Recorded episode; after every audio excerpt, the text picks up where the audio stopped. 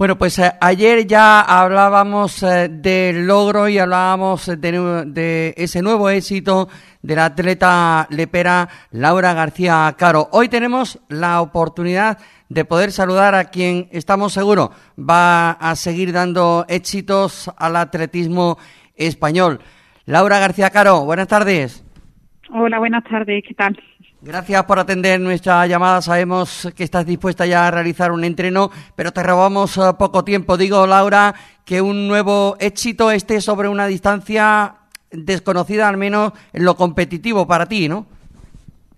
Sí, la verdad que era la primera vez que, la realizaba. Es también una prueba un poco nueva en, en el panorama de la marcha, pero que parece que se va a hacer un hueco de cara al futuro.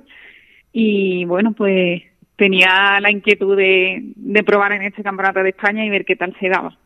¿Con la intención de seguir en esa distancia o porque te sirve para la tuya?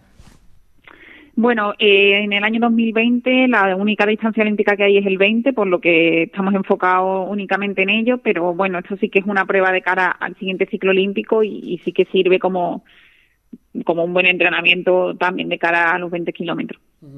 Laura, eh, además de esa medalla de bronce, sirve para obtener la mínima para el Mundial del 2022 en Estados Unidos, ¿no? Sí, eso es. ¿Y las ah, próximas ah, citas en tu calendario, Laura? Pues el 14 de marzo el Campeonato de España, esta vez de, 20 kilómetros. Y con ganas de que llegue, supongo, y eh, con la ilusión de poder hacer podium, ¿no? Por supuesto. Bueno, Laura, lo dicho, no te robamos mucho más tiempo, pero teníamos ganas de tener a una campeona con nosotros en el, en el programa.